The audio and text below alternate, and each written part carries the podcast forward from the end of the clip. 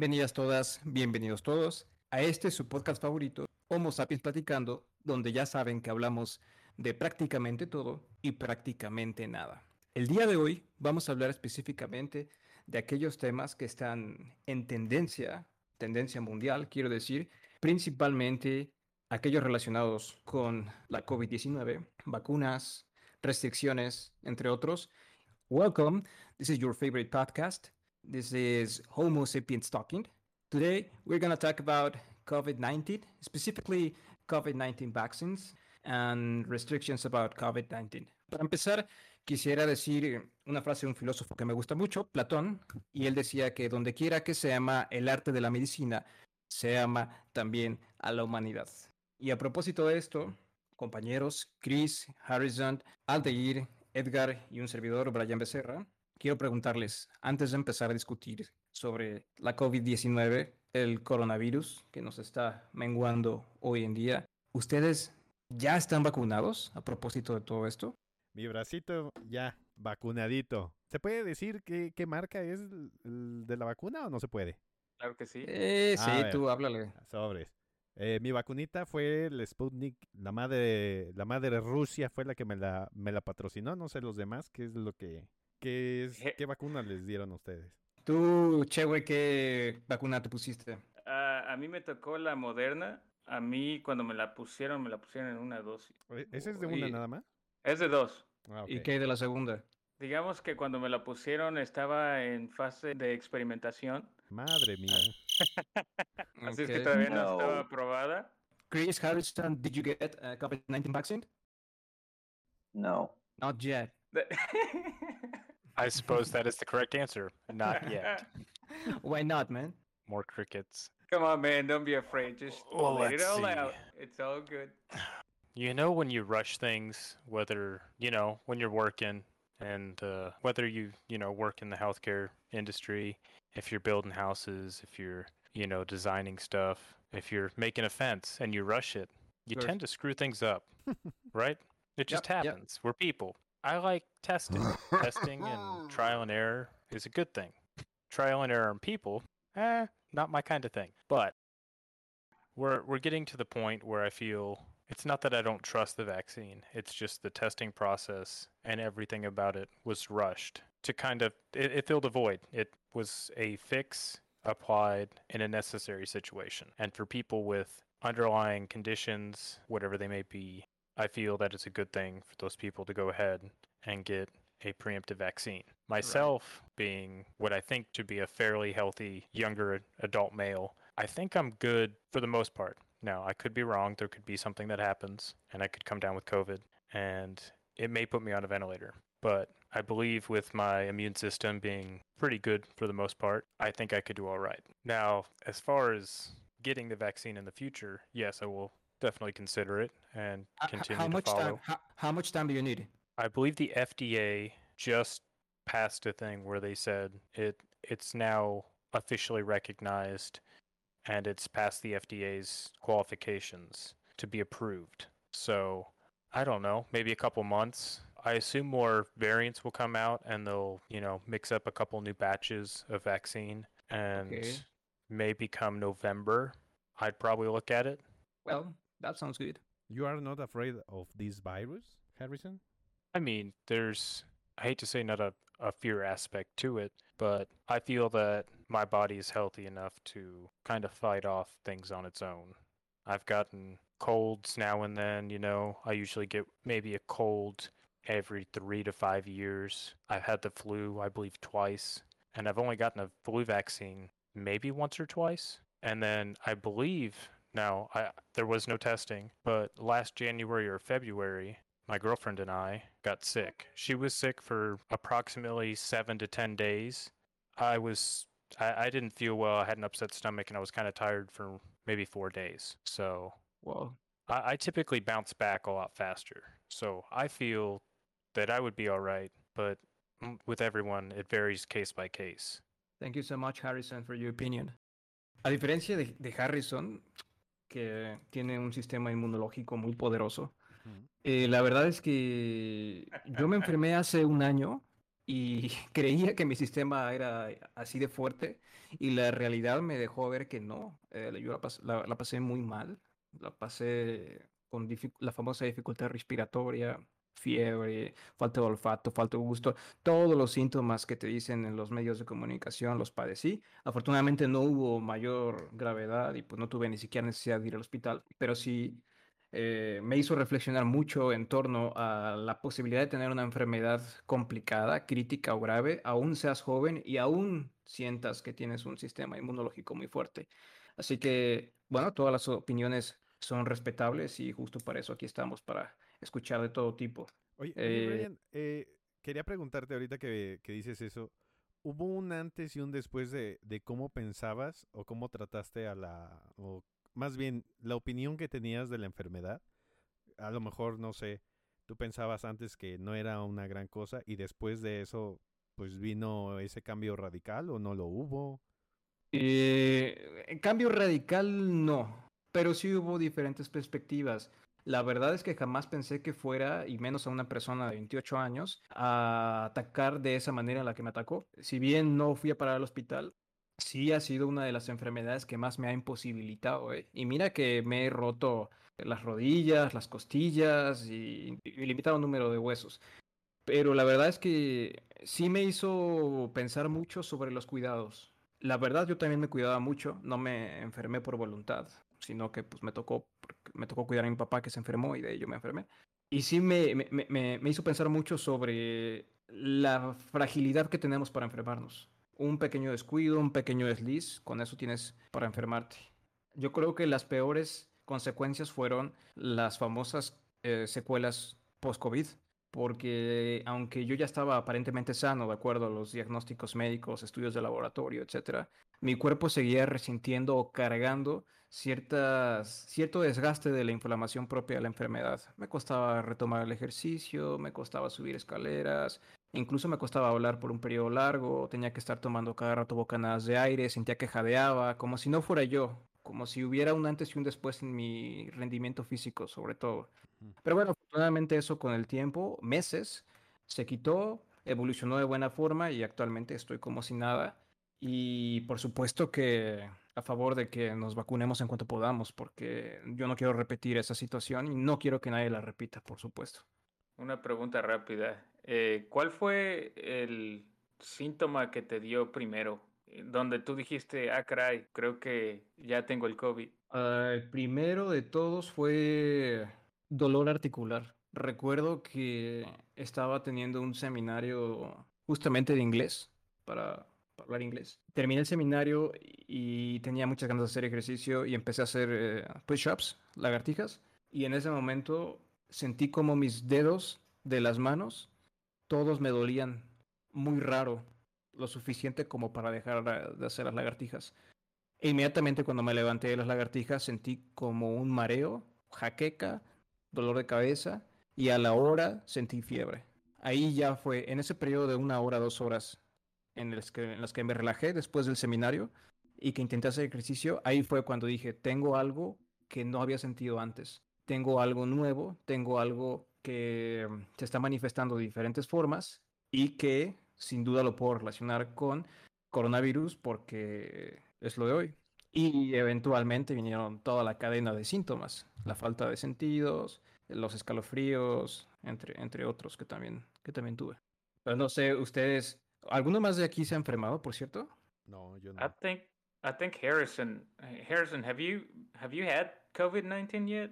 Uh, not confirmed. Like I said, uh, ajá, no. what was it last January or February? So January, February of 20 was it 2020 Mhm. before everything came out that you know COVID had potentially come to the United States and they started developing testing. But I, I haven't had a test. Uh, I did go to get a test. It was later in the year, and since I I hadn't been to a doctor in quite some time, they wouldn't give me a test since I didn't have a primary care physician to recommend it. Was that before they did the PCRs? PCR. Yes, which is the instant COVID test that you can just go to the pharmacy and you know Yeah, it was before that when I think they had to get one of those big swabs, and I didn't know if they did it in this like sinus cavity or if they swabbed the back of your throat or whatever. But yeah, it was it was before they did the the widespread testing. What about you, Chris? Uh, have you ever had any symptoms or have you ever tested positive for COVID? No. Good talk. and what about you? What about you, Aldair? Ah, yo sí presenté unos síntomas antes de que me pusieran la vacuna, pero la verdad es que no pasó del típico dolor de, de huesos y no sé, se me fue rápido. Solo me duró un día en realidad y fue, fue raro. ¿Pero fue confirmado? No, no, no me hicieron el, el test ni nada. Mm. Así es que no sé si a lo mejor soy asintomático, pero no, gracias a Dios no me ha dado ninguna enfermedad. Desde, de hecho, desde que entré a la, a la Fuerza Aérea nunca me he enfermado de nada. Pero es que a nosotros nos vacunan desde que, desde que nos enlistamos y vamos al entrenamiento, te vacunan y te ponen como, no las conté, pero sí fueron más de 10 vacunas en un solo día. Órale, órale, un buen cóctel te pusieron ahí. Bastante. Hasta te ponen en, se ponen en línea las enfermeras del lado derecho y del lado izquierdo y pasas en medio del pasillo y te van poniendo las vacunas de, en los dos brazos. Awesome. Es, es No, hombre. la primera vez que escucho a alguien decir que, no, pues me agarraron de conejillo de indias y me inyectaron 10 dosis. ¿De qué? Son de, fue de diferente, por así decirlo, marca. Fue el... ¿Cómo fue eso, yo, Aldair? Bueno, el cóctel que, del que estoy hablando cuando me enlisté a la Fuerza Aérea Ajá. Es, esas vacunas son para diferentes cosas, por ejemplo, anthrax, cu- cualquier enfermedad que haya existente ahorita en cualquier región a donde nos vayan a mandar o que nos pudieran mandar a, trabajar por parte de las Fuerzas Armadas. Así es que no, la verdad no sé ni siquiera todas las vacunas que me pusieron, no, no sabría decirte el nombre de todas las los anticuerpos, pero lo que sí sé es que después de que me vacunaron, no me he enfermado, la verdad, de gravedad. El mayor dolor que he sentido fue un dolor de estómago por algo que comí. Y eso fue después de regresar de México de la boda de mi hermana. Excelente. Felicidades, el cóctel funciona. Oigan, y chavos, hablando de, disponibilidad de vacunas, ¿qué piensan de que en Estados Unidos, pues obviamente hay una sobreproducción de vacunas y que todo el mundo tiene alcance, acceso de, con mucha facilidad a las vacunas en cualquier esquina prácticamente? Y que en México, pues se han desatado peleas descarnadas por conseguir que la mejor vacuna, que la más eficaz. Etcétera. No sé, ¿cómo les ha tocado? What do you think about the difference, Harrison, Chris, in Mexico about the, the, the vaccines and the United States? I don't really know enough, honestly, to Let me elaborate a little bit more on that. Uh, so, the vaccines here, Harrison, are abundant, and you know, everywhere you go, basically, they offer you a vaccine. And so, the problem that Brian is talking about is how in Mexico, people are camping outside places where vaccines are being given to people because they're taking it by age group. It's not an open vaccine yet. So, and what he's talking about is the situation over there where people are fighting to get vaccinated versus here where uh, in states like Arkansas that are a little bit more conservative, people are not wanting to get vaccinated. Yeah, I mean, I could see that with conditions. I mean, even with, you know, mask mandates and this and that, uh, social distancing, all the things that we have in place, by putting these regulations and restrictions in place, you're going to have people fight back. So I kind of understand where a lot of people are at. My my outlook on it is not that I'm against the vaccine. It's just it was rushed. I don't know if that's good or bad. It is good for people that have underlying conditions, but with Mexico's availability of it, I can also see it's it's kind of like a scarce resource. So people flocking to go get it. It's like going to Walmart for a Black Friday sale and everybody's trying to get one of five TVs. So I see where everybody's coming from with it. It's not a good circumstance. And it would be nice if, you know, the people in Arkansas that may need the vaccine that have decided that they don't want to get it, as opposed to it becoming out of date and expiring and getting thrown away. I, I don't understand the logistics of us not, you know, shipping our our overflow to other countries in need because I know we have more than enough vaccines and that deals were signed with the US and other countries to manufacture and distribute vaccines. But I think you nailed it though when you made the comment of, you know, they're in the media, they're not really telling you that most of the people that end up in a ventilator are overweight people or people with, you know, underlying conditions that are prone to get sick. And, you know, that data is not being shared. What are your thoughts on that, Chris? I agree with that statement, Javi. I do think it would be a point to not just push take the vaccine, take the vaccine, take the vaccine, take the vaccine, take the vaccine. I wish they would push health, exercise, ingesting good food, taking your vitamins, um, paying attention to your sunlight. Vitamin D alone can do so much for you when it comes to respiratory infections. It's incredible. Just getting out there for a walk, huh? I mean, a walk every day, it would do a lot of people a lot of good. But um, another subject I would like to bring up about the vaccine is the new social status that's being assigned to the vaccinated versus the unvaccinated. It's become the new conversation of us versus them.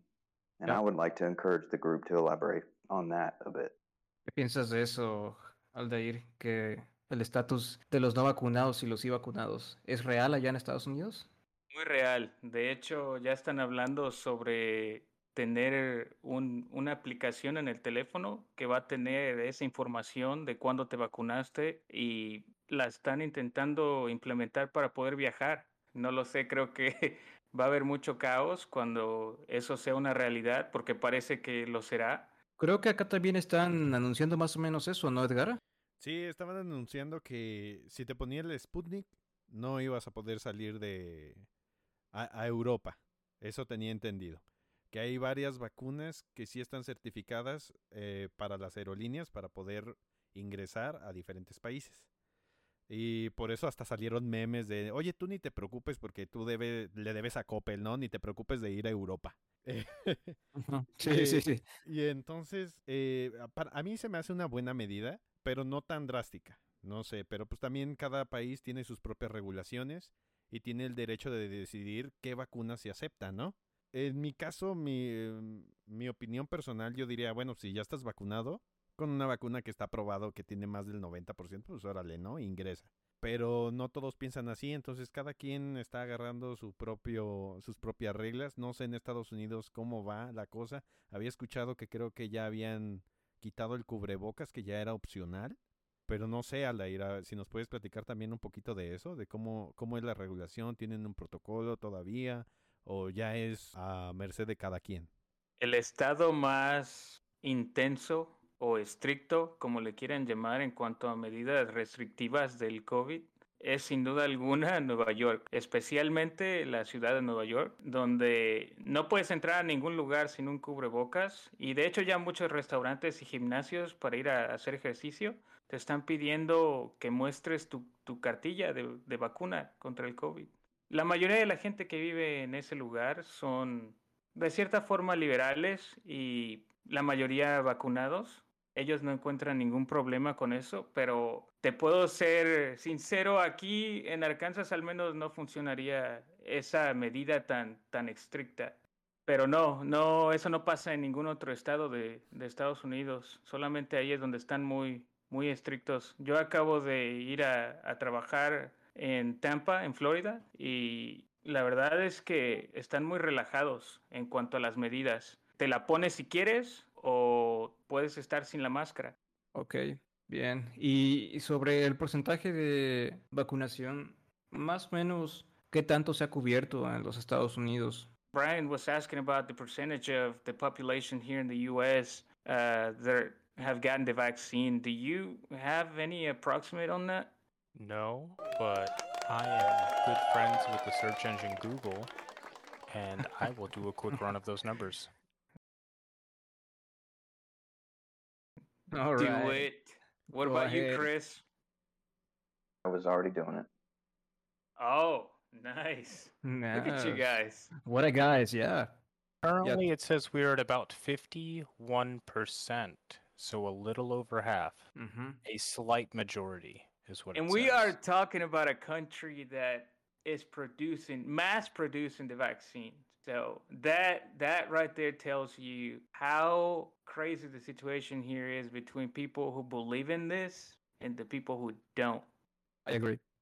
Acá en México creo que llevaremos más o menos el 25% de la población, yo creo. con ¿Siguen ambas- haciéndolo en ahora sí que por edades o ya está sí. abierto para todos? Sí, por edades. No, sigue segmentado en función de las edades.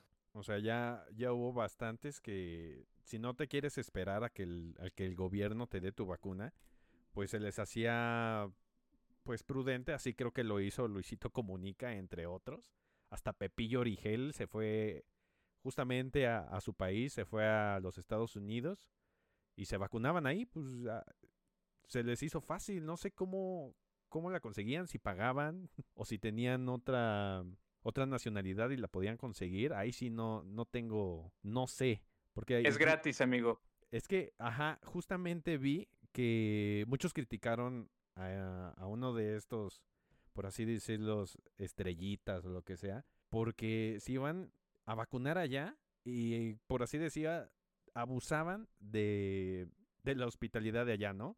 Muchos decían, no, pues es que esa vacuna es para la gente de ahí y estos cabrones se van y se vacunan, ¿no? Y le quitan la posibilidad, no sé, a una persona que, que vive ahí, que paga sus impuestos, y a, y a este cabrón se le, se, le hace fácil ir y vacunarse. Pero aquí no la quieren.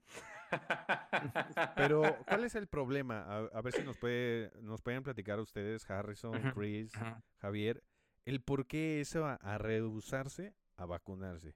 Pues ya te lo explicó Harrison. eh, más que nada es Pero porque ¿qué no más- le- ¿Qué más? O sea, las- los testeos, vaya, no creo que tengamos que hacer más testeos, como dice Harrison, para probar la efectividad o los efectos corrosivos negativos secundarios de la vacuna. Creo que ya está más que evidente que la vacuna no genera ningún tipo de condición alterante más allá de las normales de una va- propia vacuna. Dolor en el brazo, fiebre, algún dolor de cabeza, sensación de malestar por uno o dos días. No creo que tengamos que esperar a que haya más pruebas, dos meses, tres meses, un año, para animarse a ponérsela. Además de que ya llevamos, y más en Estados Unidos, un año aplicando la vacuna y creo que las cifras son muy claras. La gente está dejando de morir. te puedo decir algo. eh, aquí la gente investiga demasiado, investiga demasiado. Cuando se trata de algo que te vas a poner en tu cuerpo, la gente aquí investiga muchísimo a fondo, saber qué es lo que están haciendo, si está aprobada por la FDA, todo. Y de hecho, era lo que platicaba Harrison hace un momento, que la vacuna, al menos la Pfizer, que es lo que leí yo hace poco, es la primera vacuna que ha sido aprobada por el FDA de aquí de Estados Unidos. Todas las demás no estaban aprobadas. Y eso era una de las situaciones por la cual la gente aquí no quería ponerse la vacuna, porque no son aprobadas aún. Apenas la aprobaron hace como una semana o dos. Esta aprobación, perdón que te interrumpa, quiere decir que, digamos, ya formaría parte del esquema general de vacunación de una persona en Estados Unidos. Así o algo es. así. Eh, ah, ok, ok. Así es. Entonces, eso, aparte, añádele todo lo que pasa con la gente que se vacuna, porque el hecho de que te pongas una vacuna es como la vacuna del flu. No te garantiza que ya nunca más vas a enfermarte de, esa, de ese virus. Claro. Y la gente aquí, pues hay gente vacunada que se sigue enfermando del COVID y ya están vacunados. Entonces la gente dice, ¿para qué me voy a poner algo que no sirve? Pero en realidad ellos también se equivocan porque sí te puedes enfermar todavía del COVID, no es una solución absoluta, pero la gente que se vacuna tiene síntomas más ligeros a la gente que no se vacuna. La gente que no se vacuna y que está propensa a, a tener el COVID de manera más grave, es, esa es la gente que debería de considerar tal vez ponerse la vacuna para que no se vaya a morir. Claro, es como si tú siendo militar, es como si te dijeran, bueno, si de todos formas vas a recibir balazos, ¿para qué te pones un, un, un chaleco, no? O Ese es un muy buen ejemplo. O sea, vas, te vas a proteger, a lo mejor no eh, recibes el balazo, pero no impacta tan fuerte como si anduvieras desnudo, ¿no? Exactamente. Y mira, yo no soy, yo no estoy ni de un lado ni de otro. Yo soy de la idea que la gente debería de ser libre de elegir qué te vas a meter a tu cuerpo, ¿me entiendes? Y si es algo que ellos ya investigaron y piensan que no les va a ayudar en gran manera, pues están en todo su derecho de negarse. Pero eso sí, es como dice mi novia, mi novia trabaja en el, en el hospital, ¿no? Prácticamente toda esa gente que se niega a vacunarse es la gente que llega al hospital llorando, diciendo, ¿sabes qué? Estoy muy enfermo, es la gente que va a utilizar los ventiladores. Y entonces, pues ahí es donde, ahí es donde entra la polémica de, ok, estoy a favor de la libertad de que tú elijas lo que te vas a meter a tu cuerpo y que nadie te obligue a hacerlo, pero si tú sabes que eres propenso, tienes alguna condición por ahí que no sabes y te llegas a enfermar o te podrías enfermar, pues tal vez deberías considerar ponerte la vacuna.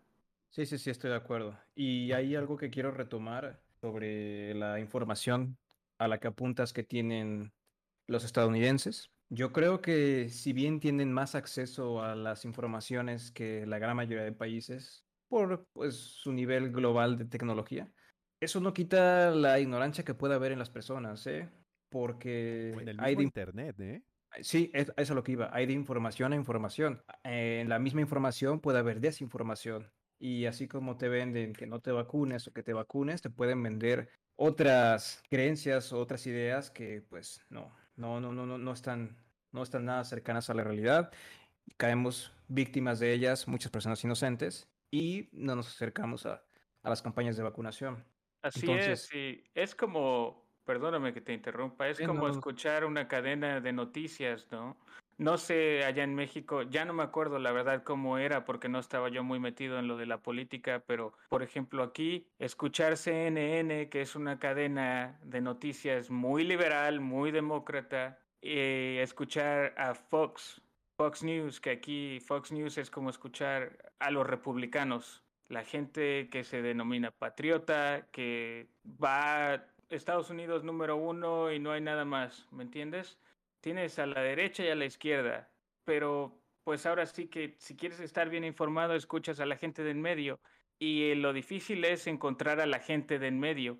esa información que tú dices, la creo o no la creo, está más cargada de este lado, más cargada del otro lado y desafortunadamente ese es el problema que a veces no, no sabemos distinguir entre la información verídica y la información que es manipulada. Sí. Yo, guys, Chris and Harrison, what do you think about fake news uh, about COVID 19? How do we know the difference? That's what I was just explaining, man. That's awesome. hey, you understood that part. oh, no. No, I didn't understand, but I mean, I understood bits. But at the same time, news is what we're told and without independent research which how do you do independent research? Do you go on facebook and listen to what all the people are posting? Or do you read scientific journals from the cdc and all of those things? And how do you keep up if your specialty isn't you know antiviral studies and all kinds of other things? Have you guys heard of the allegory of the cave brian Sí, sí, sí. El, el, mito de la caverna de, de Platón. Ah, claro. Sí. Yes, Plato. Yes. So, um, the allegory of the cave is there is a group of individuals playing a group of puppets behind a flame, and this casts shadows against the wall in a cave, and it it shows a picture. It doesn't yeah. show the truth. It shows a picture that is given by those shaking the shadows. And there is a group chained to the floor witnessing this picture being manipulated and changed, which what they perceive to be reality. You see yeah. where I'm going with this? Yeah.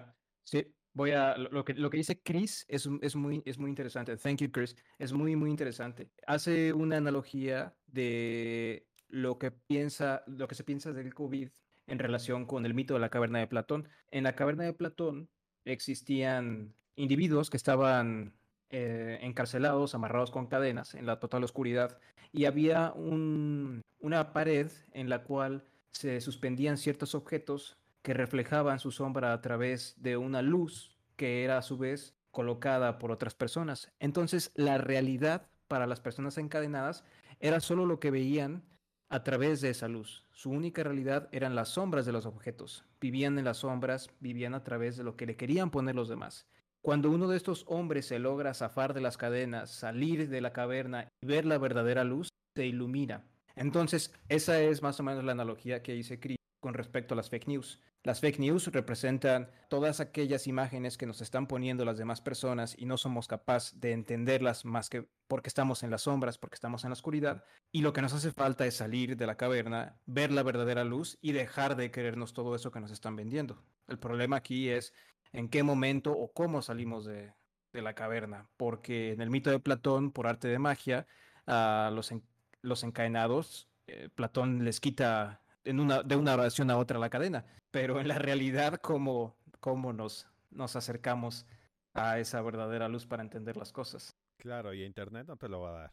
Así de sencillo. o sea, Internet te puede dar una ventana, pero tú no sabes si por esa ventana vas a ver la realidad o vas a estar, sigues estando dentro de la Matrix, ¿no? Ya, ya no llevándolo a la caverna, ya haciéndolo un poquito más actual, más contemporáneo. Este, Así es.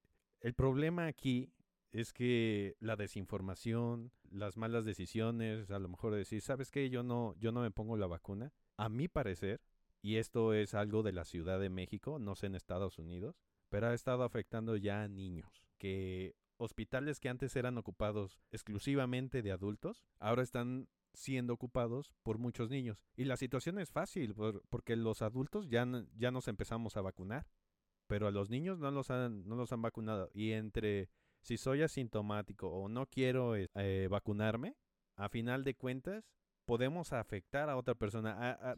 retomando un poquito lo que decía Aldair, de que yo creo que cada quien es, o sea, sí está chido, pero ya es algo que puede afectar a otras personas si lo haces o no, ¿sabes?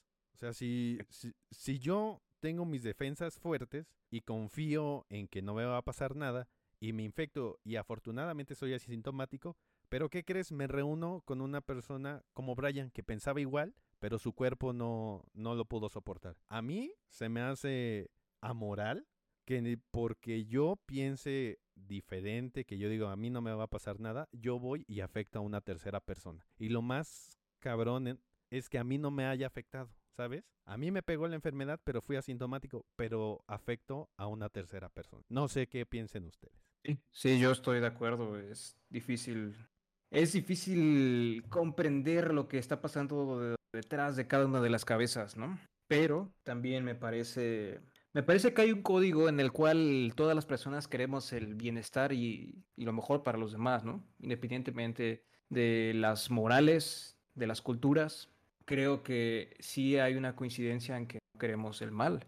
Y una manera de llevárselo es contagiándolos vía pacientes que sean asintomáticos. Y eso ha sido una larga tarea, una larga jornada de entendimiento para todas aquellas personas que siguen esparciendo el virus sin problema alguno, pensando que no tienen eh, algún síntoma y que en realidad están siendo los propagadores de, de la situación. Retomando lo que dijo Edgar, es un problema también de cultura, como, como dicen ustedes, porque aquí pues obviamente este país está fundado en la creencia de libertad, libertad de todos los sentidos, no solamente de expresión, sino libertad absoluta. No sé, sí, sí. Que, que sabemos que libertad, pues hasta cierto punto, ¿no? No somos libres de hacer lo que queramos todo el tiempo y tampoco se puede. Y si lo haces, pues hay ciertas cosas que tienen consecuencias, ¿no? Pero pues es la creencia de, de ser libre, de hacer con tu vida y con tu cuerpo lo que tú quieras. Entonces, pues tendrías que cambiarle toda la forma de pensar a la gran mayoría, a ese 50% que no se ha vacunado aquí de la, de la población. Tendrías que hacerle cambiar de pensar y la verdad lo veo muy difícil. ¿eh? Yes. How you do that, man?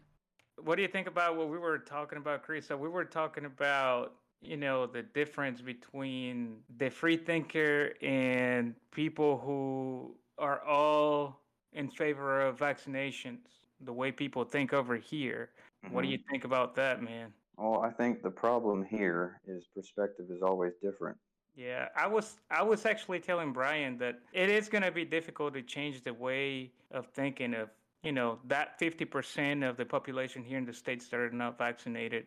It's going to be very very difficult, if not impossible, to make them change their mind because it's just how this country was founded. It was founded in the the sense of liberty and freedom that we all have here because to a certain they got degree. away because they got away from tyranny. They experienced tyranny when they established it. They tried to get away with it. They actually enjoyed and wanted to express the right to choose whether or not you wanted to do something. I mean, if if every American or every citizen of the world could sign a waiver could sign a waiver saying that I'm not going to take the vaccine, I accept the liability that comes with that. Will that expound will, will that release people from this moral guilt that's being put on those that don't want to take something that Galileo was sentenced to house arrest by the church for heresy because the science at the time was believed to be a certain thing. And then That's they found right. out years later that they were right. And, and, they, and the Catholic Church apologized, but it took them hundreds of years to realize they were wrong. So this is two years is not enough time for the world to agree on a moral standard. It's just not.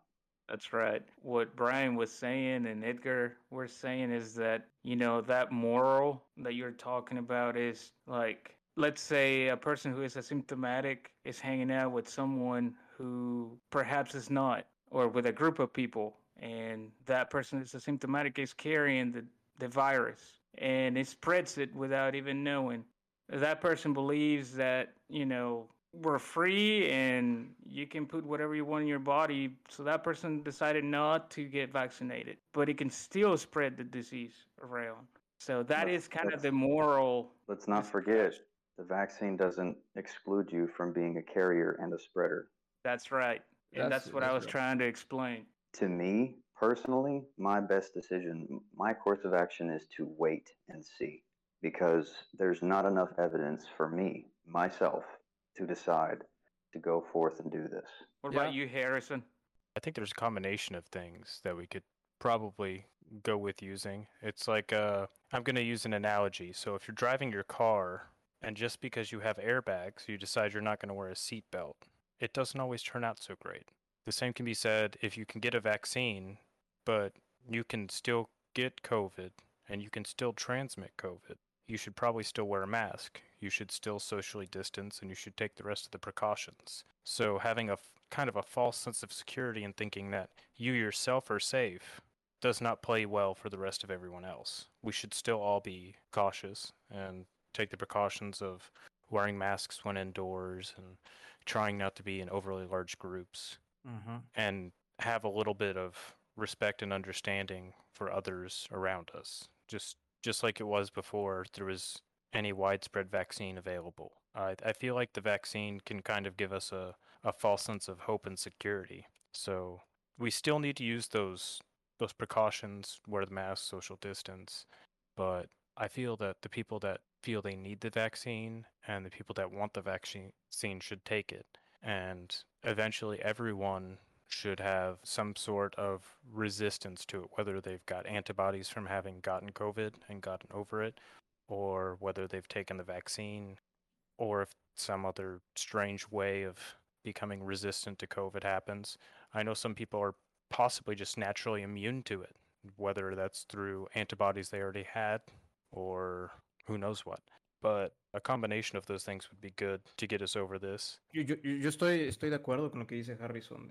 hay que hacer esta eh, co- combinación de cuidados y medidas, o sea, seguir usando la mascarilla, tener los, los distanciamientos necesarios y no caer en la falsa sensación de, de que la vacuna nos va a curar del mal.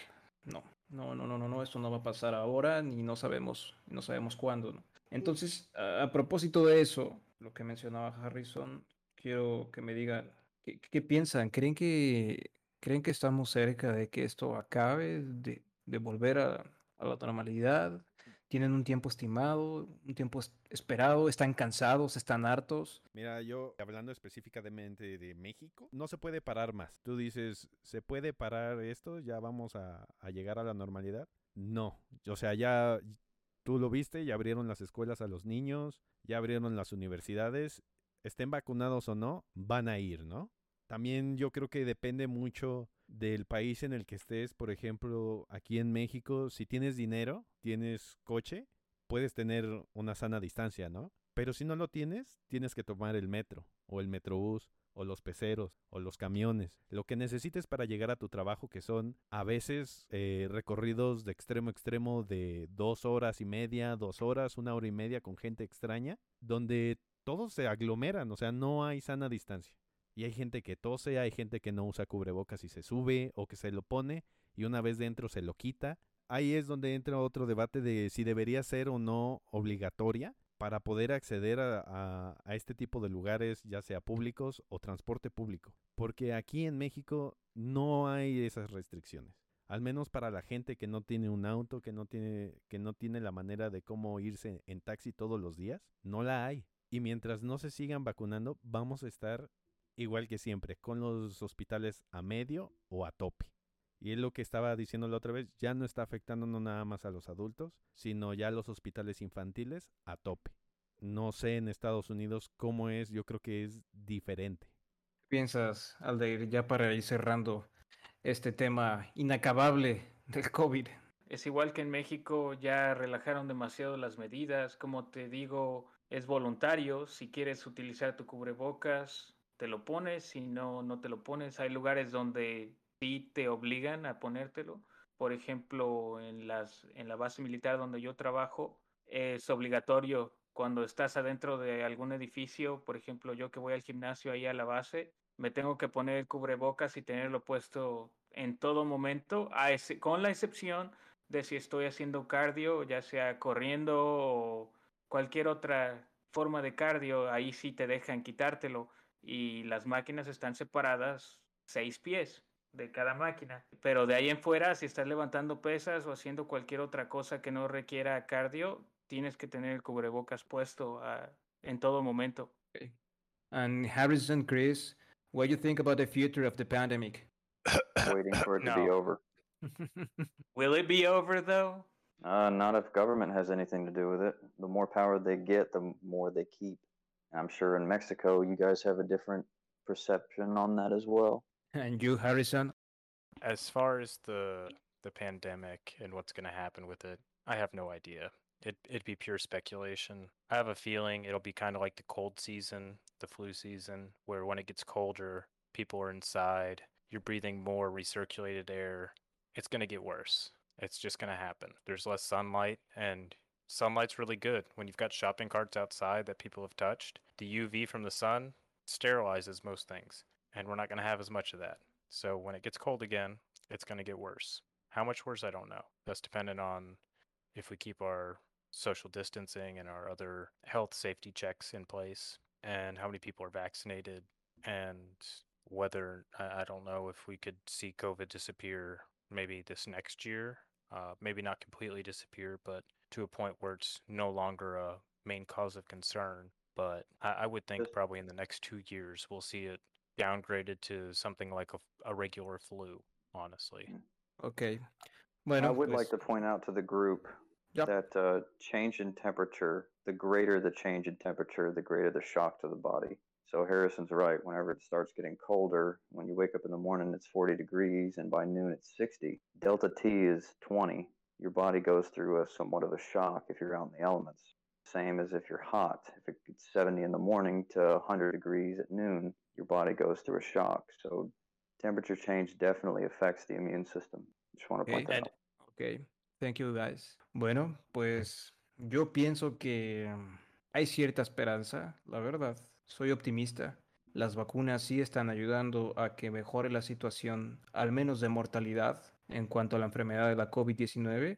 Y no bajemos los brazos. Hemos aguantado ya cerca de año con las medidas preventivas.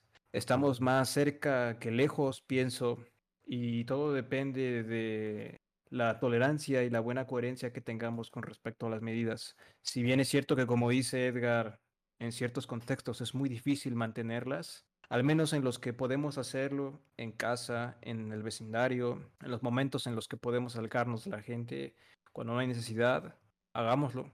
Cuidemos a aquellos que, por más que se cuiden y llegue la enfermedad, pueden pasarla mal. No nos quita nada. Vamos a ser un poco más conscientes de la vida de los demás. No seamos tan egoístas con la nuestra. Hoy damos por cerrado el tema de COVID. Si en alguna otra sesión lo tocamos, pues bienvenido. Agradezco mucho, muchachos, su participación. Edgar, Aldair, Harrison, Chris. Thank you so much, Edgar, Chris, Harrison, Aldair, un servidor, Brian Becerra. It's always a pleasure. Thank you so much. Y pues nos vemos en la próxima. Hasta pronto. See you next time.